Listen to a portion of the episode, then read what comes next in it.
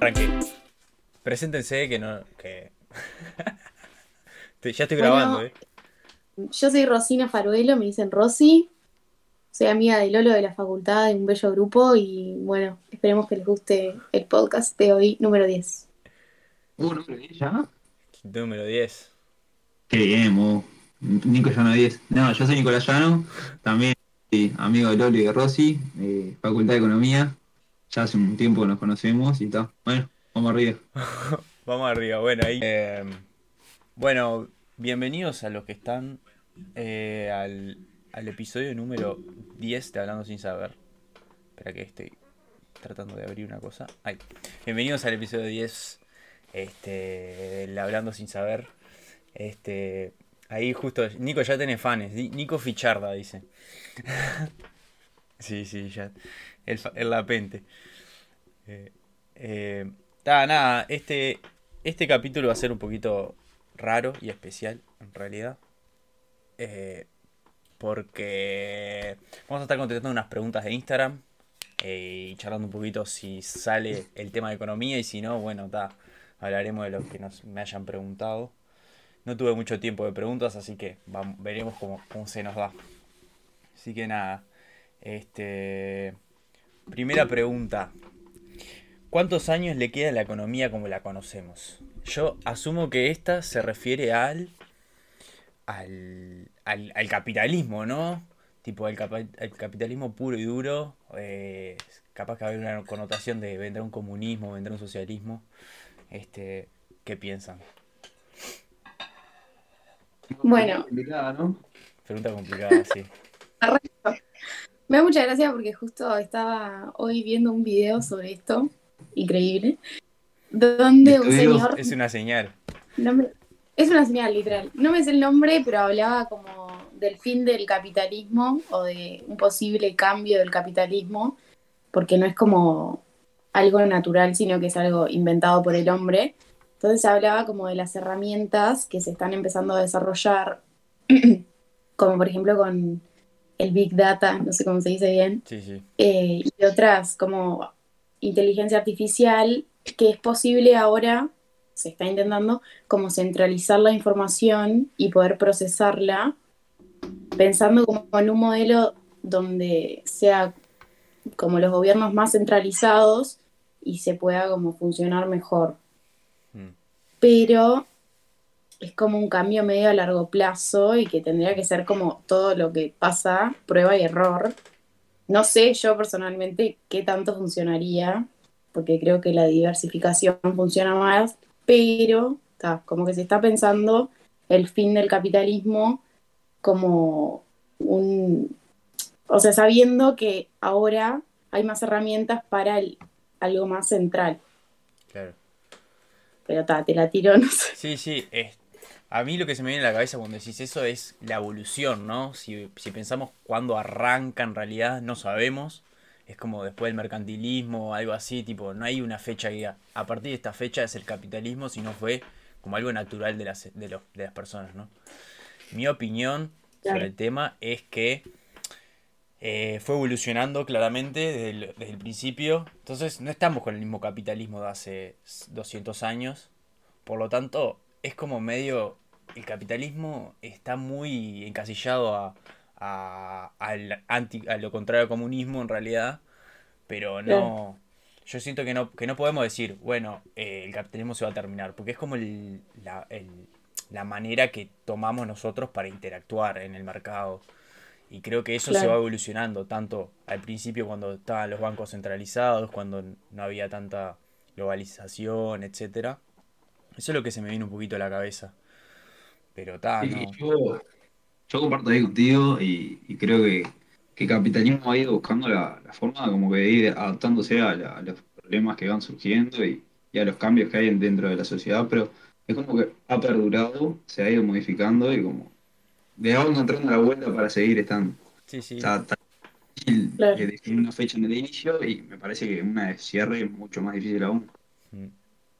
Sí, No sé, sí. creo- Es como, Dale, Dale. dale.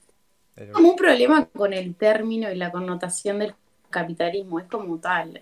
yo creo que va cambiando y capaz que le seguimos llamando capitalismo, pero en realidad esta es otra forma totalmente diferente a la que en un principio fue. Mm.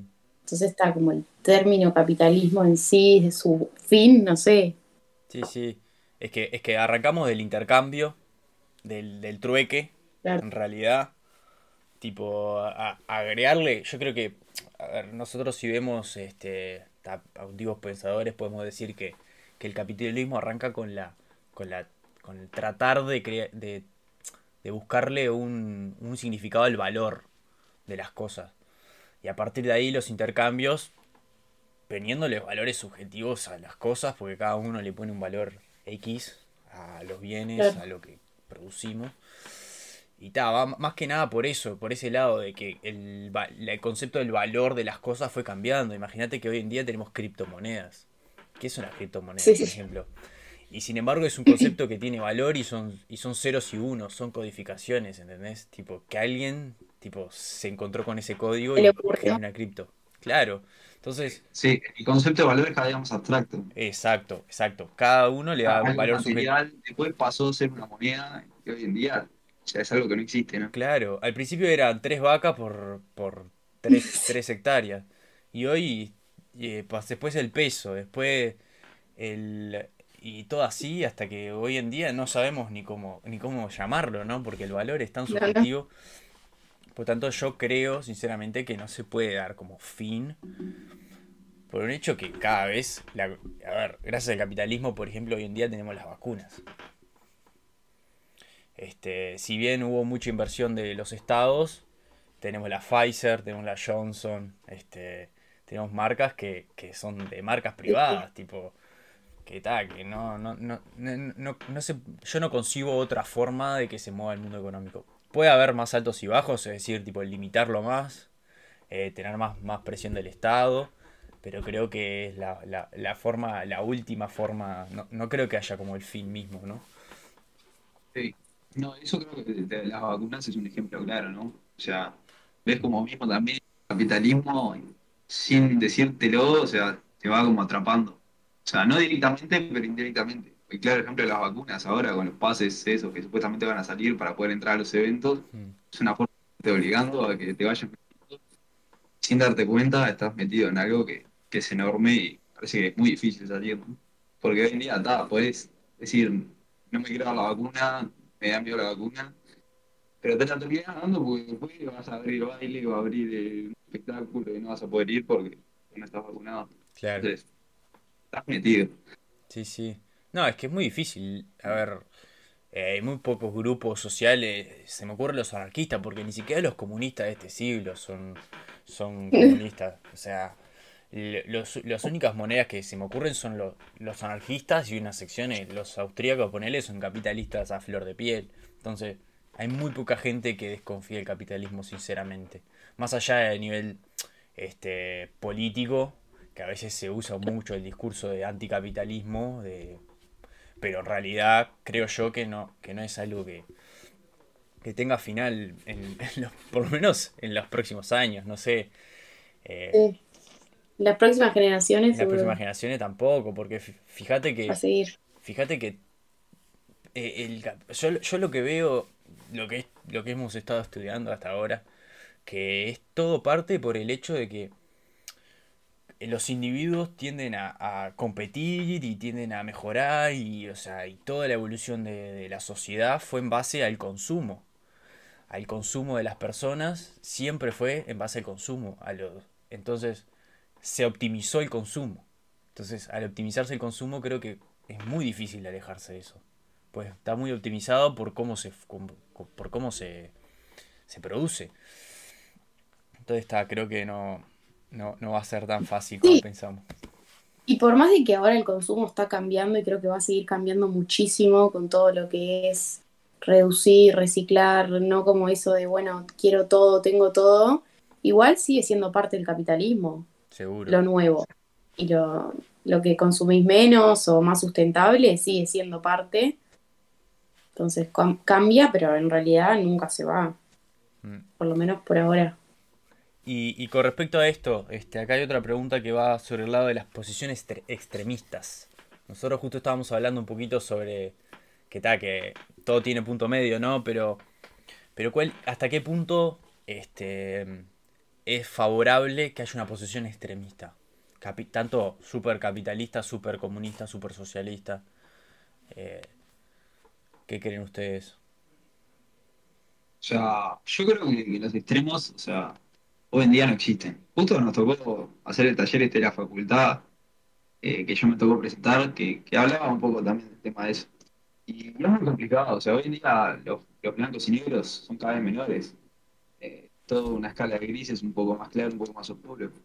Eh, pero está, yo creo que los extremos, sea, si bien cada vez son menores, aportan, ¿no? Como que dan distintas perspectivas que, que está bueno. Salen un poco de lo rutinario y van un poco más allá y te, te dan otra visión de, la, de las cosas. Parece que todo suma, pero es verdad que existe una tendencia que desaparece. Claro. Yo lo veía más por ese lado, ¿no? Porque habla, mencionando ese taller que, que, estabas mencionando, que justo vimos sobre la cuantificación de la economía, era, ¿no? De si se podía cuantificar el crecimiento económico. Vimos dos autores medios opuestos, pero a partir de ese opuesto nosotros llegamos a ese gris, en realidad. Entonces, si no hubiéramos tenido ese opuesto, capaz que el gris no llegábamos, porque tenemos solo una visión. Y está, y es bien sabido que cuanto más, el, más amplio sea el espectro, tanto político como de pensamiento económico, más fácil es llegar a grises. Ahora, la sociedad es otra cosa porque se comporta distinta. Porque no es lo mismo el método científico que el método que, que, como lo que se habla en las personas, ¿no? Y ahí está la diferencia entre los extremos. Está cual, estos dos autores eh, veíamos como que a la larga, o sea, no planteaban cosas muy locas, muy diferentes. Sí diferían de gran manera justamente en eso que vos decís, en el cómo, en la práctica, en llevado a la sociedad, en cómo aplicarlo pero a gran escala, ideológicamente hablando, eran bastante similares si te pones a analizarlo. Hmm. Sí. sí. Yo no soy muy partidaria de los extremos. Siento que, como dice la frase, todos los extremos son malos. Eh, pero sí eh, coincido en eso que dicen que está bueno eh, como el intercambio entre las diferentes posturas, porque genera cosas mucho más interesantes y las dos visiones o todas las visiones que haya te ayudan como a entender de diferentes maneras lo que, lo que estás estudiando y lo que, a lo que querés llegar. Sí, sí, es que yo lo veía por ese lado, de que en realidad, a ver, todo el mundo sabe que todo cualquier cosa en extremo es, es, malo, ¿no? Eso es mi opinión. Creo que nadie se considera extremo primero que nada siempre se piensan que están en el Eh, no te, no te sorprendes. Ah, bueno, está, bueno, es verdad, es verdad, pero está, es, raro, no, es algo que vos digas, yo me, es tan común, yo me considero extrema izquierda, yo me considero extrema derecha. Siempre te pensás que hay alguien que está peor que vos. O sea, entonces es como que nadie se va a parar en la posición de yo estoy solo de este lado. O sea, hablo de la gran mayoría, ¿no? Y eso da. Eh, eh, es un. Eh, el problema es más social que, como dije recién, que el método científico, porque yo estaba leyendo ahí un libro que, que decía, a nivel político, ¿no? Cuando hablamos de dos posiciones extremas, o sea, o contrapuestas, yo, yo creo que si, por ejemplo, hay dos economistas, uno de izquierdas y uno de derecha, en un seminario de economía van a concordar en un montón de cosas. Pero a, ojo, a ojos de la agenda pública, van a terminar difiriendo y diciendo cosas que no dirían en un seminario de economía. Entonces, ahí está la verdadera grieta en realidad política y social, creo yo, de que en realidad es que cada uno busca su interés político y no terminas acordando por el bien común. Claro. Sí, sí. Como que estás tan cegado por lo que querés vos y por demostrar capaz tu punto de vista y, y lo mejor que es tu postura, tu partido. tu partido. un partido, mm. sí. Que en realidad capaz eh, concordás en un montón de cosas con el otro, pero simplemente por el hecho de no asumirlo y decir, no, yo soy diferente, termina siendo en realidad, o sea, peor, porque podría generar algo capaz que muchísimo más valioso y terminas eh, centralizándote en cosas que no valen la pena. Mm. Acá nos preguntan si hay interacción entre las posturas opuestas o extremistas. Eh, Yo creo que sí, 100%. Eh, una se, se apoya de la otra, porque para, para demostrar que algo es falso tenés que primero tratar de averiguar si es verdadero, ¿no? Este, Y yo nosotros, creo que sí. nosotros tenemos a, por ejemplo, si bien vamos, los clásicos, eh, Ricardo, todo, ¿de dónde se para Keynes? Desde la postura de que los clásicos están mal. Entonces hay una interacción, por más que sea contrapuesta, de fijarse en los clásicos para tratar de demostrar que están mal. Y así se va construyendo el pensamiento económico, no sé, desde ese punto de vista. Sí, no, lo mismo. O sea, te comparás con el otro para ver en qué te diferencias y, y así vas como generando también la teoría, porque vas tomando los diferentes puntos de vista y siempre es esto contra esto y la interacción constante de los pensadores y de las diferentes teorías, creo yo, no sé. Sí, yo creo que, o sea, los, los autores de economía es muy común, eh, o sea, antes de plantear una teoría propia, observar, a ver, ¿qué se estudió sobre, sobre este tema? Eh, ¿En qué estoy tal cual. en qué no estoy de acuerdo. Y ahí a partir de ir profundizando y viendo, no sé, a qué me gustaría llegar, eh, a ver, en el proceso de investigación te vas guiando y vas llegando a distintas cosas, pero creo que es muy común que los, los autores, por lo menos los que estudiamos nosotros, eh, realicen muchas críticas más que textos en base volados, así como decir arrancar un tema. Siempre arrancan criticando otra, otra postura, otra ideología y otra co- Y ahí creo que de los extremos surge mucho conocimiento. Mm. No, y volviendo a los extremos, en realidad, este, si lo traspolamos a distintas áreas de la sociedad, no solo en temas de economía, este, hay algo que, que los extremos, es, yo siento que es un círculo todo, ¿no? Los extremos se juntan, en realidad. Obvio. En- en- tienen demasiado en común todos los extremos, entonces sí hay una interacción que es igual porque tienen mucho, mu- mucho pensamiento que por lo general coinciden todos que siempre tienen la razón, este, y pa- se tienen como creen, creen que su, su, sus pensamientos son dogmas. Entonces parten de la vista de la gente que, por ejemplo, se encuentra más al centro. Yo siempre lo, lo trato a nivel político porque eso es lo que pienso yo, ¿no? Como que trata de ver esos dogmas de cada de los, uno de los lados y tratar de llegar a una conclusión propia. Sí, es que es también lo que pasa con todas las, no sé, lo pienso por el lado de la religión, como tenés los extremos, las diferentes opciones, y después vos vas formando tus creencias según lo que crees mejor de. De las opciones que tenés. Creo así que también es con la política, pero a veces como que se tiende a fanatizar un poco más, Mm. y ahí es cuando empiezan como, tal vez no el pensamiento tan crítico, pero tal, eso es como muy detallista y depende Sí, sí. mucho de, de cada situación. Sí, pero está Sí, bien. sí, Está bien eso, porque en realidad, o sea, nosotros vimos y nosotros analizamos un poco, este, por lo menos acá en Uruguay, ¿no? ¿Cómo fue la transición de los partidos, por ejemplo, que ganan o que, de cómo se gana, tipo, qué, cuál es si gana el, el extremo o gana el centro? Nosotros vemos que también es cíclico, es algo muy cíclico. Ahora estamos en una época que los extremos son los que garpan, porque por el fenómeno redes sociales, creo yo, ¿no? Que si vos ves un tweet de alguien que dice algo tipo de extrema izquierda o de extrema derecha, todo el mundo le va a poner me gusta porque se puede llegar a asimilar con alguna parte de lo que. Entonces actúa. Entonces abarcan un gran espectro. En cambio, si vos ves un tweet de alguien medio tibio, no va a tener tanta Claro. repercusión. Porque en realidad, tipo, si le errasten un poquito, ya como que la gente no está, de- no está muy de acuerdo. Entonces, creo yo que, que eso de, de que está hoy en día prima lo, lo extremo y, y lo extremo es lo que garpa, ¿por qué? Por eso, por las redes sociales. Igualmente creo que en Uruguay, por más de que en cuanto a lo polémico, capaz que la atención gana lo extremo, al momento como de decidir y la democracia en sí, sí se tiene como una mirada más conjunta y son decisiones más, o por lo menos que- capaz que no siempre, pero se intenta. O sea, pienso por ejemplo en Argentina, que es o blanco o negro, no existe el gris. Acá sí, por más de que puede tenerse a veces diferente, siento que por lo menos es como un equilibrio, o por lo menos la mayoría de la población quiere ese equilibrio, por más de que a veces no se logre. Mm.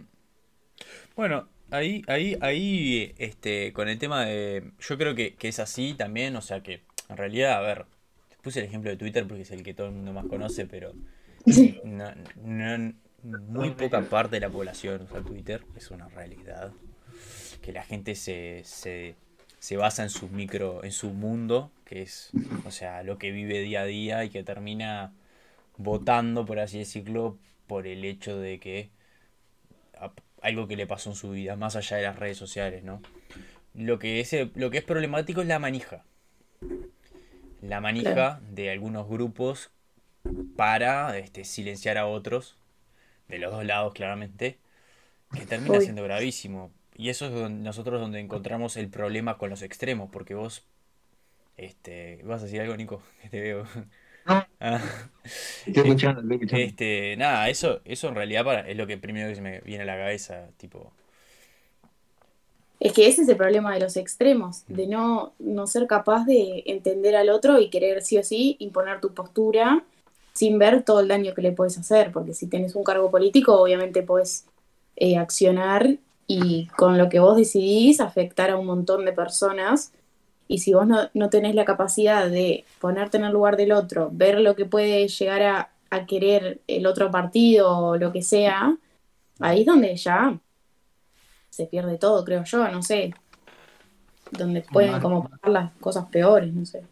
Más que los extremos es un tema político, ¿no? Como que está muy... eh, lo que lo del otro lado siempre es malo y no tratar de sacar las cosas buenas que cada sector tiene. Eh, siempre es como que, pa, soy oposición, tengo que criticar. Y en realidad termina siendo malo, ¿no? Como para el país, para la sociedad, todo. sí, sí. Pero más extremo me parece eso, es un tema político, o sea, sobre todo. Es que esa es la dinámica de- de- de- del poder, ¿no? Porque es- estábamos todos de acuerdo que si viviéramos en las cavernas y seríamos poquitos, sería fácil tratar de llegar a un modo eficiente. Pero está en la magnitud. En realidad este país es chico y por eso no es tan, no es tan grave como en otros países que, que vemos más, más extremos, ¿no? Este, Claro. pero si todos nos pusiéramos de acuerdo, claramente sería una, una pavita. Seríamos, o sea, de verdad creceríamos y se- fuéramos muy eficientes. Pero cuando, cuando cada uno cuida su chakra, este, sus intereses, no solo personales, sino de mi partido, de, o sea, defender cosas que no la defenderías en otro caso, como dije hoy, de, de en un seminario de economía, bueno, te pararías a decir esto, esto o esto, pero como tu partido sí, entonces sí me... Entonces, claro, va- va- vamos por un tema de, de- de intereses del poder y de, y de, de esa movida, ¿no? Más que, más que por el hecho de, de coincidir o no coincidir. Porque en el fondo son todos amigos. Este, son todos amigos, es la verdad. Falleció Larrañaga y eran todos amigos. Todos amigos. ¿Por cuántos años estuvieron criticándose? O sea, es la verdad, eran todos amigos. Entonces, ta, es como que... ahí, ahí ya nos vamos a un tema de, de- de- de filosófico de la política y son todos malos, pero... Pero está. Empezás a hablar, Lolo, no te seguimos. sí, no sí, me sí. siento muy capacitada ahí. Sí, sí. Este, bien, otra pregunta. Mm, ¿Hay que encasillarse sí o sí en alguna ideología económica? Creo que va más por lo mismo, ¿no? De, de que cada, cada... Por ahí, ¿no? Sí, yo creo que cada, cada teoría en realidad aporta su granito de arena. Este, y, claro, todo el mundo sabe, o sea, no, en realidad no todo el mundo sabe, todo el mundo se piensa que, que no es así, pero que des- descubrir cómo funciona la economía es casi imposible. Este, Sí, no. es una percepción de la realidad de, de cada uno, de, de los que estudiaron en realidad, de la sociedad mismo, los que no estudiaron, de, de definirlo, ¿no?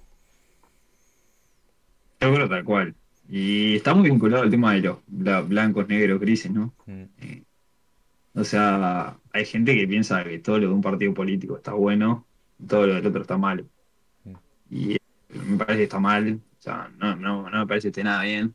Eh, yo creo que cada partido político tiene sus cosas buenas, cada ideología tiene sus cosas buenas, eh, pero está, o sea, es verdad que la verdad absoluta no la tiene nadie, todos tienen cosas buenas y cosas malas. Mm. Me parece que usarlas sería un gran avance. Mm. O sea, ah, no tengo esta ideología, pero me parece que lo que está haciendo aquel está bien. Y eso creo que no es muy común. Sí, no, tal cual. Creo que no hay que encasillarse con, a- con una. Como está, está bueno eso que decía Lolo, de bueno, ir viendo y que cada una aporta desde su manera. Y está, como estar dispuesto a aprender y como se, saber que, que todo va cambiando y que capaz que algo que me convencía ayer, hoy no me convence y mañana me parece horrible. Hmm. O sea, como que está, entender el cambio de la sociedad y de las diferentes ideologías que pueden aparecer sin ir a eso de los extremos que me parece que es como lo importante. Es que, fíjate, fíjate una cosa que, que si todo, si supiera cómo funciona de verdad y si hay una teoría que es cierta, no existiría gente que haga plata. Porque todos haríamos lo mismo y actuaríamos de igual manera racionalmente, porque sería algo muy fácil de explicar. Entonces eso, esa, esa gente que aprovecha esos cambios bruscos en la economía y oportunidades son los que terminan generando el capital y terminan alimentando el capitalismo. Por eso es que funciona, volviendo a la pregunta anterior, ¿no? Este, creo yo que, que ante, ante, los, ante las, las interacciones de los, del resto de las personas, hay gente que saca ventaja y, es, Obvio. y saca una ganancia y ve una oportunidad. Y son esos agentes los que mueven la economía. Ahora me estoy yendo un poquito a Schumpeter, pero pero, pero ta, creo que es real, creo que es algo que, tipo, yo cuando lo leí dije, pa, esto es real. Es que es así, cuando uno tiene la oportunidad y alguien la sabe aprovechar realmente, Mm. es cuando surgen los que después van a ser millonarios y Claro. tienen todo la plata del mundo, no sé. No, obvio, si funcionara de forma perfecta, nadie, hay- haría tarea- habría tare- tareas que nadie qui- quisiera hacer. Claro. O sea, Obvio. Bueno, vamos con una más filosófica. que a la mierda. ¿La felicidad es un lugar de llegada o es un viaje? Pa, a mí me asesinaron. ¿qué querés que te diga?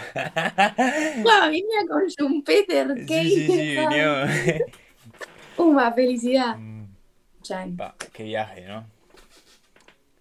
Yo creo que las dos. Y tengo Dale. Ejemplos, ejemplifique, justifique su respuesta. Ah, No, es un boludo de mi vida diaria, no sé, por ejemplo, ¿qué querés que te? Eh, no sé, vinculado al deporte que a mí me encanta o fútbol, por ejemplo, no sé, tengo un, objetivo mío sería salir campeón con, con mi cuadro, por ejemplo, y obviamente si en lugar de llegar a salir campeón sería muy feliz. O sea, pero no quita que yo, tipo, en el proceso para ser campeón tengo, no sé, que entrenar, eh, hacer un montón de cosas y que las disfrute. Entonces, o sea, creo que, que va las dos. Es una meta para llegada, pero también es el proceso. Mm. No me cabotear tanto al maestro Tavares diciendo que el camino de la recompensa. pero- Este, sí, no, eh, estoy muy de acuerdo. Me parece que en realidad, como, como personas, deberíamos, tipo, es- pretender eh, sacar con nuestros objetivos. El problema es cuando no tenemos objetivos. Creo que ahí es cuando, ahí es cuando, como la felicidad, como que puede venir igual, ojo, pero es como que Más difícil, capaz. es más difícil porque no tenés, como que no sabes bien qué te hace bien. Claro. Entonces, ta, ese es el, creo que es el gran problema de, de- de la infelicidad que hay entre las personas. No sé, eso pienso yo, porque yo me considero que soy feliz y fui feliz casi siempre. He tenido problemas, momentos de que estaba más triste, pero nunca me considero una persona infeliz, entonces no podría argumentar qué me pasaría. Pero Claro. ta, creo que es el camino y el final también, porque, este, a ver, yo, yo creo que todos nos queremos ir co- sabe- habiendo vivido una vida feliz. Entonces, Obvio. tipo, y para ser feliz al final tendrías que haber sido feliz antes. No sé. Sí, a mí lo que me llama mucho, o sea, lo que me hace pensar pila a veces es como es eso que uno tiende a posponer, tipo, bueno, cuando tenga esto, Mm, bueno, cuando logre esto, ahí voy a ser feliz, ahí voy a estar tranquila, ahí no sé cómo. Y en realidad es como la importancia del proceso y de, obviamente que hay circunstancias difíciles que no voy a hacer el jejeje, la vida es divina, pero no, claro. como la importancia del proceso y de quién acompaña ese proceso. Para mí también la felicidad va mucho de la mano de las personas que y los vínculos que uno tiene. Entonces como el cuidar las relaciones y, Y nada, creo que es como una mezcla de los dos, del proceso y de llegar a algo, si de verdad lo querés y te va a hacer bien. Pero que tal, que no podría definir una de las dos solas, Sí, porque no. es como decía Lolo, tipo, algún objetivo, Tenés que tener. si no, es como que sigo la vida Sí. viendo qué me depara, es como medio abstracto, me parece Mira, como... hay, hay una película que se llama Cadena de Favores. No sé si lo ubican. Creo que la vi, pero hace No, mucho no. tiempo. No la tengo. No me acuerdo si era un guachito, tipo si era un que el principal, pero sé que había un que vos que una persona te hacía un favor, entonces vos le tenías que hacer un favor a tres personas más y así ir haciendo la cadena de favores. La voy a spoilear la película porque ta, el, el punto viene al final. Es vieja, es Cuando vieja, el guacho termina el tercer favor, el último favor, muere. Como que... Y yo creo que la, la, la lo que quiero sacar de esto es que... Y lo que te deja la película es que... Cuando te quedas sin objetivos, en realidad. Sin, sin objetivos a futuro, porque el guacho quería hacer tres cosas, no me acuerdo ni qué era. Cuando hace la tercera, es como que no tiene nada más para hacer. Entonces, Y chau. la metáfora es que la vida de él deja de tener sentido. Porque se Claro. completó sus objetivos. Pero es que repasa eso en la vida. Mm. Ahora, por ejemplo, eh, no sé, no quiero nombrar, pero bueno, que falleció Son Sol Mm. eh, y los hijos, y por lo- las notas y eso decían, que él estaba en su auge, él estaba en el mejor momento de su carrera, no podía hacer más cosas que lo hacían feliz, estaba bien con su familia. O sea, como que después de esto, ¿qué iba a hacer?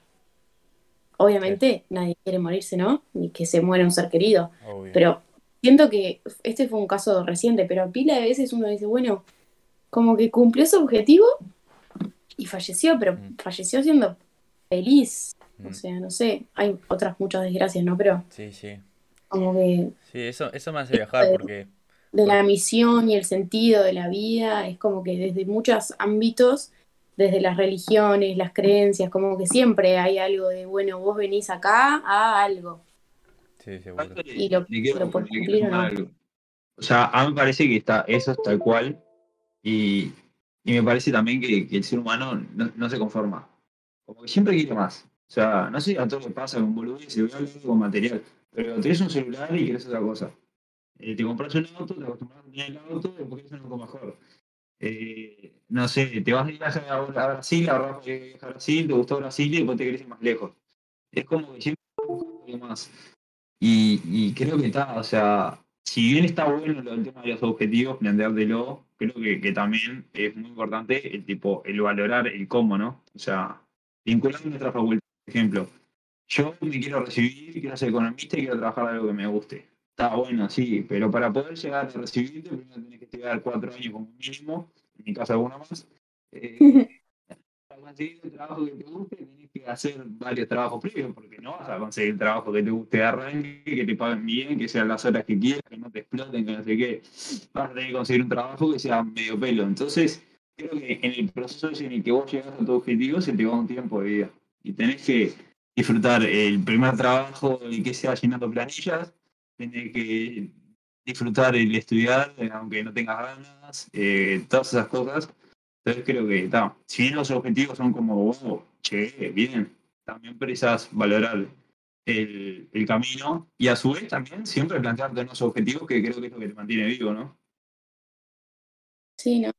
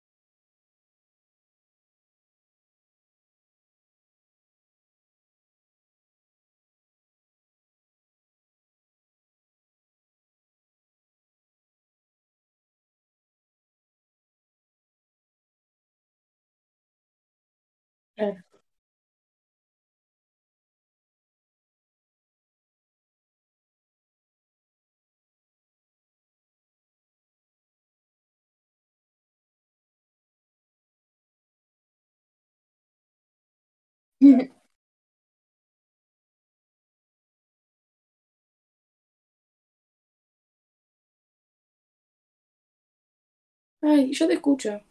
Ay. Claro no cambiar. Ah, muchas gracias. No, no se me escuchó. Voy de vuelta con la analogía de Will Smith. Ar- Arranca con el- la pared, ¿no? Había desconectado el micrófono de una pata. Eh, no, que Will Smith había puesto una analogía de, de- de que los próximos 10 minutos van a ser los mejores 10 minutos cuando el padre le había puesto a hacer una pared. Entonces, este, este ladrillo, en los próximos 10 minutos voy a colocar este ladrillo en el mejor sentido posible. Este, entonces ahí lo que quería llegar era que un objetivo a largo plazo tampoco es que nos tenemos que frustrar para llegar, porque eso se va construyendo día a día, entonces no podemos vivir dentro de cin- 10 años ahora. Dentro de 10 años vamos a vivir Claro. dentro de 10 años. Ahora vamos a hacer el mejor ladrillo posible para llegar ahí o que terminar haciendo otra cosa, ¿no? Este, y más que nada es Aplicar que la facultad.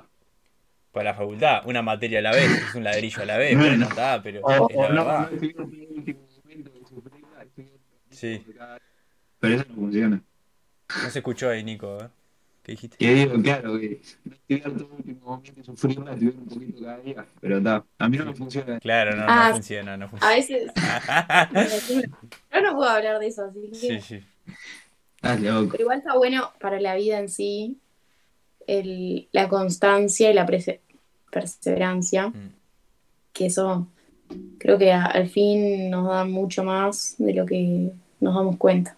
Es que hay que, hay que Bueno. plantearse, yo siempre, siempre veo en realidad, que no es que lo, que hay que plantearse cosas a, a sentirnos bien, a hacer cosas a largo plazo. Hay que como que entrenar nuestra cabeza para que es- trabaje para recibir los A largo estímulos en el plazo. largo plazo. Y eso es lo que, eso es lo que veía con la metáfora anterior de que si nosotros, eh, en vez de estudiar, prefiero estar mirando Instagram. Todo, lo, todo el que me diga que no es mentira, es mentira porque eh, nuestro cerebro mirando Instagram está copadísimo. Sí, Pero- sí, sí. Si vos te entrenás, si vos te entrenás, porque es un entrenamiento, tenés que arrancar con pequeñas cosas. Primero tenés que hacer algo. Este, para poder lograr mejores, mejores, no, no tiene por qué ser mejor, pero objetivos a más largo plazo, que es lo que está bueno para ser productivo, ¿no? Obvio. Bien, vamos con, con otra.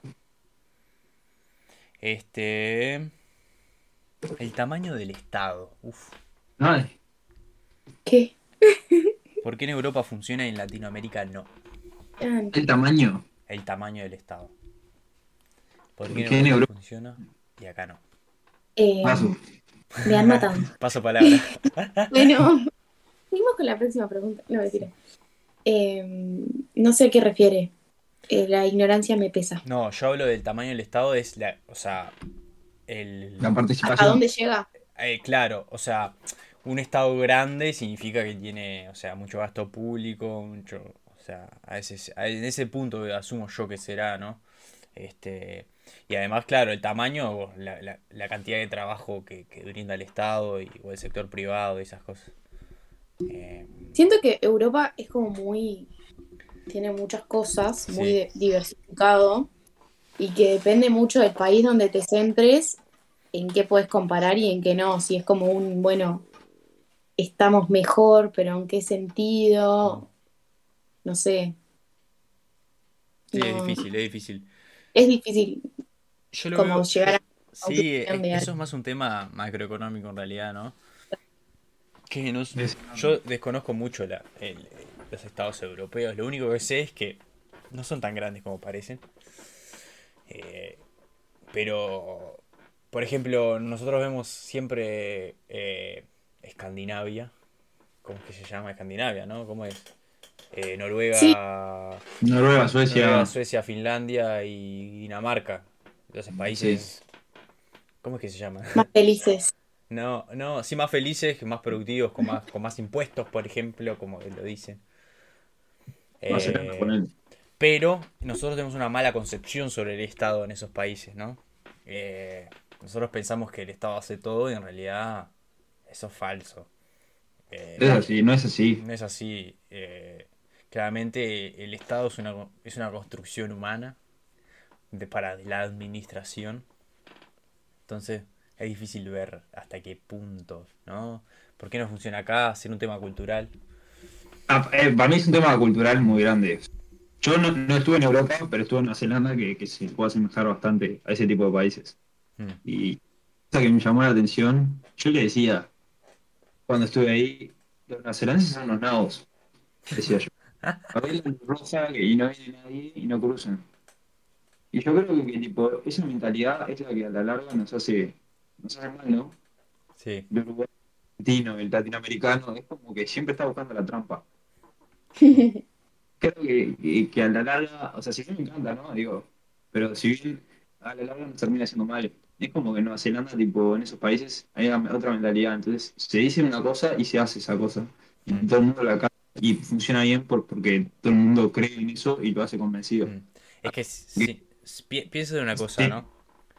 Eh, nosotros, Argentina, Brasil, somos descendientes de italianos, portugueses y españoles. Y comparás, polémica. Fernando. ¿eh? Alberto Fernández, sí, que vinimos en barco. No, pero, o sea, es verdad, porque es verdad. Tipo, si, si te pones a pensar, es la verdad. Eh, nosotros somos Fernández, eh, y en, Sí, sí. en Argentina están muchos italianos, y en Brasil los portugueses. Y, ves los, los países colonizados por el Reino Unido Y son más. y son distintos. Son muy distintos. Y entre el Reino Unido y Francia y España no hay mucha, no hay mucha hay distancia, pero tampoco es que, o sea. Y, y ahí te das cuenta de por qué nosotros somos así, por qué ves el estado de España. España es un desastre también. No nos creamos que Europa es. España es. lo- ¿O color de rosas? No. el 44% son impuestos. Gente que paga 50% de impuestos, como acá. Entonces, no es que Europa es tan salado y que, ah, ojalá vivir allá. Sí, ojalá. Pero es que están en otra etapa, en realidad. Acá en Latinoamérica. Obvio. Entonces está. La historia fondo es lo Mm. que genera que hoy seamos así y Claro. que probablemente sigamos siendo. O El sea, Reino Unido sigue teniendo rey. sí, sí. Y. Y No, eso. lo- reina. Reina. Bueno, sí, reina. Pero. Y, Pero e- e- es un viaje eso. Eh, y la, la presión de la reina es importantísima. El rey de España no tiene mucho peso a nivel de estatal. No. No lo tiene. O sea, sí, siguen bancando la monarquía, pero la reina de Inglaterra sigue siendo la dueña de todo, de, de la mayoría de los territorios de Inglaterra. Es un negocio la reina. Sin la reina se, se destruye el país. Como lo conseguimos hoy en día. Entonces, esas, esas herencias son las que nosotros vemos y cómo, no, cómo vemos, forjamos la sociedad y cómo se construye el Estado a partir de eso. No Claro. sé, creo que es una pregunta muy viaje para contestarla, así nomás, ¿no? Sí, no, es muy amplio. Es muy amplio, sí. Muy Tenemos que hacer O un sea, tema está- solo del Estado. claro, está bueno pensarlo, pero también las comparaciones son muy alejadas porque lo- como la historia y los contextos son tan diferentes que Cada caso se estudia Claro. particular. Claro. Sí. Capítulo de cada país con, en comparación con otro. Bien. Eh, siguiente pregunta. Esta fue, es la tuya, Rosy. ¿Por Ah, qué hay Oh. más hombres que mujeres en economía? Alenas movedizas. quiero, quiero decir que varias veces en las clases he contado cuántos hombres hay y cuántas mujeres hay. Ah, mira. Y siempre hay menos mujeres. Mm. Siempre. No hubo un día que, que hubiera más mujeres, pero no, no entiendo muy bien si es Mm. solo nuestra carrera de economía. Anda ingeniería y es peor. Claro. No, obviamente, obviamente, pero por ejemplo, en contador, no sé, no siento que esté tan polarizado. Bueno, no sé, no lo conozco No, tanto. los ¿no? números nunca fui una materia así. Yo creo que porque contador, contador. a ver, eh, la carrera de contador es distinta a la de economía. eh, son muy distintas, son muy distintas. Una es más tipo abstracta y analítica y otra es más eh, como conceptual y Claro. este no me sale la palabra porque no es fácil ojo no, es- no es nada fácil No, no. Es como más tipo estructurada. Tipo, esto es así, así, así, así, así, se hace así porque la ley dice Más así. metódica. metódica, ahí va. Este. Mirá, yo le agarraría la pregunta por un tema de, de comparar las distintas carreras, como dijo Nico, ingeniería, ¿por qué en sociología hay más mujeres? También. Sí. Entonces, Capaz que la carrera de economía no, no tiene tanta fama, creo que como entre los estudiantes, como tal vez otras. mm, Vieron que antes contador, de 10 a 9, hombre. claro. sí, contador y economía y economista antes estaban muy unidos. mm. Después, bueno, Tenían dos los años en planes. común. Sí, cuando iba mi madre tenían como tres o cuatro, o sea, Pues. era muy, solo el último diferente.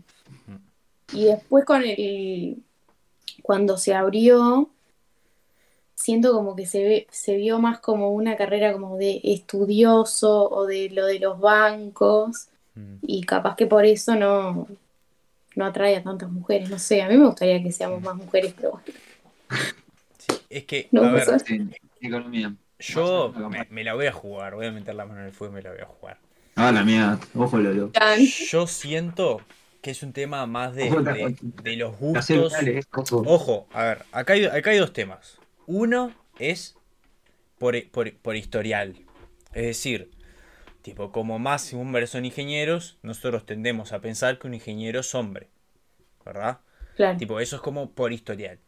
Otro, otro punto que creo que es una de las principales razones de por qué se dio así, claramente al principio las mujeres no podían estudiar y, y todo ese tema, que, que- que eso es muy influyente. Pero a la hora de... Y a la- eh, aparte siguen siendo facultades muy machistas, ojo, tipo la ingeniería, Sí, eh, tipo, son facultades muy machistas, porque están predominadas por hombre y la verdad que ta, es muy complicado salir de, de- de ese de ese estereotipo. De ese ¿no? mundo. Pero yo creo que también es un tema más eh, de, la- de los gustos de la, de, de- de la- de- entre los hombres y las mujeres, ¿no? El, el hombre siempre fue como más mecánico, más de las cosas tipo mecánicas, y la mujer es más del... Estoy tirándome al agua, capaz que me funan por todos lados. Pero como que las mujeres siempre tendieron a, a tener carreras más, este, como... No, no, no, no sé cómo explicarlo. Af- no- No sabes cómo decirlo sin hundirte en el pozo. Exacto, exacto. Exactamente, no lo sé. Pero bueno, decís, por lo menos desde lo que has visto, desde tu perspectiva, obviamente que esto no es palabra santa. No, no, obvio. Yo, es que, es que yo, yo lo, lo que veo es que, tipo, como que siempre la- la- las matemáticas... igual no, igual no. En mi clase había, había gente... No, no sé, es, es complicado, no, no sabría decir. Bueno, voy a, voy a mencionar un, impe- un- un experimento en monos, así no, no quedo pegado. Hicieron un experimento en monos sobre, este, con juguetes, en monos bebés y monos adultos. Los, los, bebé- los monos masculinos tendían a agarrar más los juguetes como los autitos, como lo- los que nosotros estereotipamos como juguetes de nene y de nena. De nene. Ahí va, bueno, fue tal cual. La- las mujeres, la- la- las monas agarraban más las muñecas, este, lo que viene a ser este, las casitas, tipo. eh, o sea, pasó en los monos. No, no, entonces, capaz que hay algo que no sabría qué decir a nivel biológico que nos hace ser como más mec- mecánicos y más tipo afectivos, ¿entendés? No lo sé. Pero, pero ta, capaz que puede ir por ese lado. Ni que hablar que yo creo creo que lo historial pesa mucho, ¿no? Eso para mí, claro, tal cual. Para mí es un tema de cómo te crían desde chico, ¿no?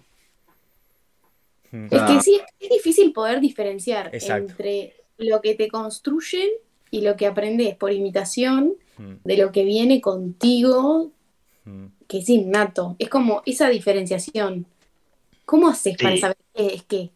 Sí, sí, no, no, es muy complicado. Yo, yo creo que es, es- es que chiquito estás viendo, estás acostumbrado a un mundo donde los ingenieros el 90% son hombres y es difícil salir de ahí. Mm. Como que es así, está mal, obviamente, pero desde chico te crían, te, te crían para pensarlo así. Tipo, el, todos de chicos teníamos el juguete de pelota y, Mm. y el hombre y la mujer otra cosa. Eh, o sea, eso es cosas que con el tiempo van a ir cambiando, creo yo, y espero. pero, pero como que es difícil salir de eso. A mí- lo que me cuesta ver es relacionado con cómo te crían. por qué hoy, con la decisión que tenemos todos, yo no creo que en el liceo, por ejemplo, te hayan dicho, mira que ingeniería es de hombres. Yo no sentí nunca eso. Por ejemplo. A ¿no? mí sí. ¿Ah, sí? Sí. En el liceo. Chico, amigo, yo estoy hablando de chico chico. Está, pero yo estoy hablando del momento de tomar la decisión de entrar a la facultad de ingeniería. Ya sé, pero si a vos te estás condicionando desde el momento que naciste a que indirectamente o indicios de que esto no es para vos, no es así y que los ingenieros son cosas así, te, te, te va formando. En el momento de tomar una decisión influye.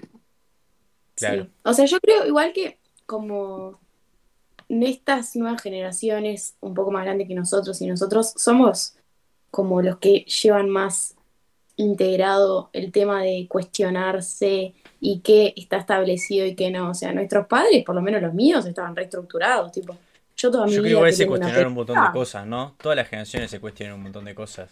Porque la de nuestros padres no Sí, es igual a la de nuestros son- abuelos. Y, Obvio, y yo creo que las siguientes generaciones son totalmente, van a ser, ya son totalmente distintas. Tipo, y que es un viaje, porque son los que definen el futuro.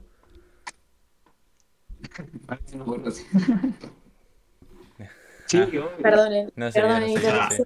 Yo no Otra Sin duda generación. que hay un montón de cosas que han ido cambiando, pero justo ese tema de, la- de esa educación, Claro. yo no creo que últimamente haya cambiado tanto. O sea, yo te digo porque me pasa, yo estoy trabajando en una empresa que, que la gran mayoría de los empleados son ingenieros, la gran mayoría. Y a la prueba está que el 90% de los empleados de la empresa son hombres. Mm. Pero eso es porque no contratan a las mujeres. Mirá que, o sea, no sé. No sé Hay si- casos. Una amiga de, de mi primo es ingeniera recibida con el tremendo currículum y como no es hombre no la contratan. Sí. Viaje. Justo en- en- sea, yo contrataba en la pasantía de hombres, yo entré a la pasantía comercial, la pasantía de ingeniería entraban tres mujeres. Que- Bueno, que- aleluya por esa empresa, pero Sí, te digo que es así. Mm. pero en- sí, Eh, eh, mira, yo el, el podcast pasado este, hablé con de los tatuajes y de las contrataciones laborales a- por los tatuajes. ¿Y quiénes contratan? Las otras generaciones, ¿no? ¿Dónde Obvio. viste un pibe que contrata a otro pibe? Es muy difícil. Muy difícil. Son los menos. Ah, no necesariamente igual, ¿eh? depende de la empresa. Yo, la, por ejemplo, No, la mía, pero, pero un pibe la de hablando que recursos mínimo humanos te son de 30 llevan. para abajo. ¿Eh? Son de 30, de 30 para abajo. Eso ya, ya lo cuento nuestra generación. No, ni loco. Ni loco. Para mí no. Para mí alguien que tiene más de 30 años no es nuestra generación. Ah, para mí una persona de 30 años ya tiene acá. No vivió, no vivió con el boom, el nuevo boom para mí de, de, de toda la ola nueva del feminismo que, que pasó a partir del 2017, que fue un boom salado, tipo, que, que nos cambió la cabeza a casi todos, que fue la, para mí fue un viaje. Tipo, eso en la generación la vivió ya de adulta, ya tipo sin ganas de aprender, ¿sacá? Entonces me parece que ahí hay una... La mayoría... Eh, claramente se Discrepo un más que los poco, que los mayores a 40, pero está, o sea, claro, es obviamente por mi experiencia personal y por las personas que conozco de esa edad que todos están como deconstruidos en cierta manera. mm. No sé si es por, claro, yo, lo- Por yo, el- yo hablo en la, propor- en la proporción, ¿sacás? O sea, hay más, claro, nuestra canción se construyó mucho más que la de 30 para arriba. Y, y esa Sí, de sin 30 duda, para arriba pero, mucho pero más ya que... se siente. Pero ya se siente un gran cambio. A eso voy. Claro, Hay una gran diferencia entre que te contrate una persona de 30 a una de 50. obvio, seguro. Sí, no, ta- Es un viaje. ay, no se escuchó. Ah, No, no, yo no hablé. Digo, para mí el de 30 ya tiene otra cabeza. Capaz que, que, que, Sí. que- Para eso, mí va- también. eso va mezclado en, en la, en la disposición a aprender, vos. Es impresionante cómo, cómo cuando nos formamos como... ¿No vieron que siempre dicen que los niños aprenden más rápido que los adultos? Sin duda. Eso es porque encasillamos los paradigmas y los dogmas de la sociedad. Tipo, no deja de ser por eso, porque nosotros agarramos y decimos, bueno, está, esto es así, esto es así y esto es así. Y cambiar esos, esas cosas que nosotros establecimos es complicadísimo una vez que sos adulto. En cambio, cuando sos niño no tenés ni idea de nada y vas construyendo en el momento. Entonces, este, es un viaje de ver gente más adulta dispuesta a cambiar de opinión. Cuanto Sí. más adulta, menos dispuesta está a, cam- a cambiar de opinión. sobre cualquier No, es- tema. Tal cual. Eso es un viaje. Si recibes a alguien que realmente quiere cambiar de opinión, es tipo, gracias. Sí. Y, y bueno, en el anterior también hablé de que cuando discutís, tenés que estar dispuesto a cambiar de opinión. Si Obviamente. no, no tiene sentido la Pero no discusión. todos, no todos, no todos. No, no. Entonces no estás discutiendo, estás imponiendo. ¿A quién no le ha pasado el padre? Porque sí, te- porque te lo digo yo. Tira- obvio. Sí, está, pero es que. Y le estás dando el argumento y porque yo te digo. Claro, Bueno, pero la, la otra persona no quiere cambiar de opinión. entonces te está imponiendo. No te está discutiendo. Capaz que en el fondo sabe que vos tenés razón, pero no lo va a admitir. O puede pensar, o le, o le desequilibraste el. El, el, Sí, cere- el cerebelo te y dijo, pa. Encontró una, una cosa lógica en tu argumento que lo hizo pirar. Entonces, tipo, pum, defensivo. No quiero cambiar el paradigma, pum, impongo. Es un viaje, Es difícil, es difícil. es un viaje. Sí, sí, muy difícil. Mantener sanas discusiones con las personas creo que Mm. es algo muy a valorar. Si lográs poder discutir con una persona y no te peleás, es como que está genial. Estamos en la misma página y podemos seguir adelante. O sea, Y más en temas tipo política, coronavirus. Claro, temas polémicos que, que, ta, que pueden llegar a tener diferentes opiniones y que claro. La no son tanto creíbles. Pero Bueno, Ulises, ya llegamos a la hora de podcast. ¿Qué Este, momento? eh, Acá puedes hablar que, ni se te, ¿Cómo? Ansioco. que se te pasa la hora rapidísimo. Es no un sé. viaje, vos. Siempre me pasa lo mismo. Tipo, que No, de- un nada terminó. Este, me parece mejor dejarlo picando que seguir. Este, Ya me tengo una horita de podcast tremendo, ¿eh? quedaron, te- quedaron un par de temas para hablar, seguro. Pero está, este. Otro Nada, día ya. Otro Otro día. otro. Este. Nada, gracias por coparse, Ulises. Este, ya saben. Y capaz No, que amigo, me gustó, me gustó, vos, me gustó, me gustó el. La, La temática. la, la me- la- la mecánica, ¿no? Se puede repetir, me parece. Este. Opa, que Opa. invito a llevarse al resto de la banda de. Los Unga Unga. Al resto de los Unga Unga. Este, está, está buena, me, me Bien. gustó, me gustó. Aparte como episodio 10 parece bastante bien. La verdad que eh, estuvo bueno.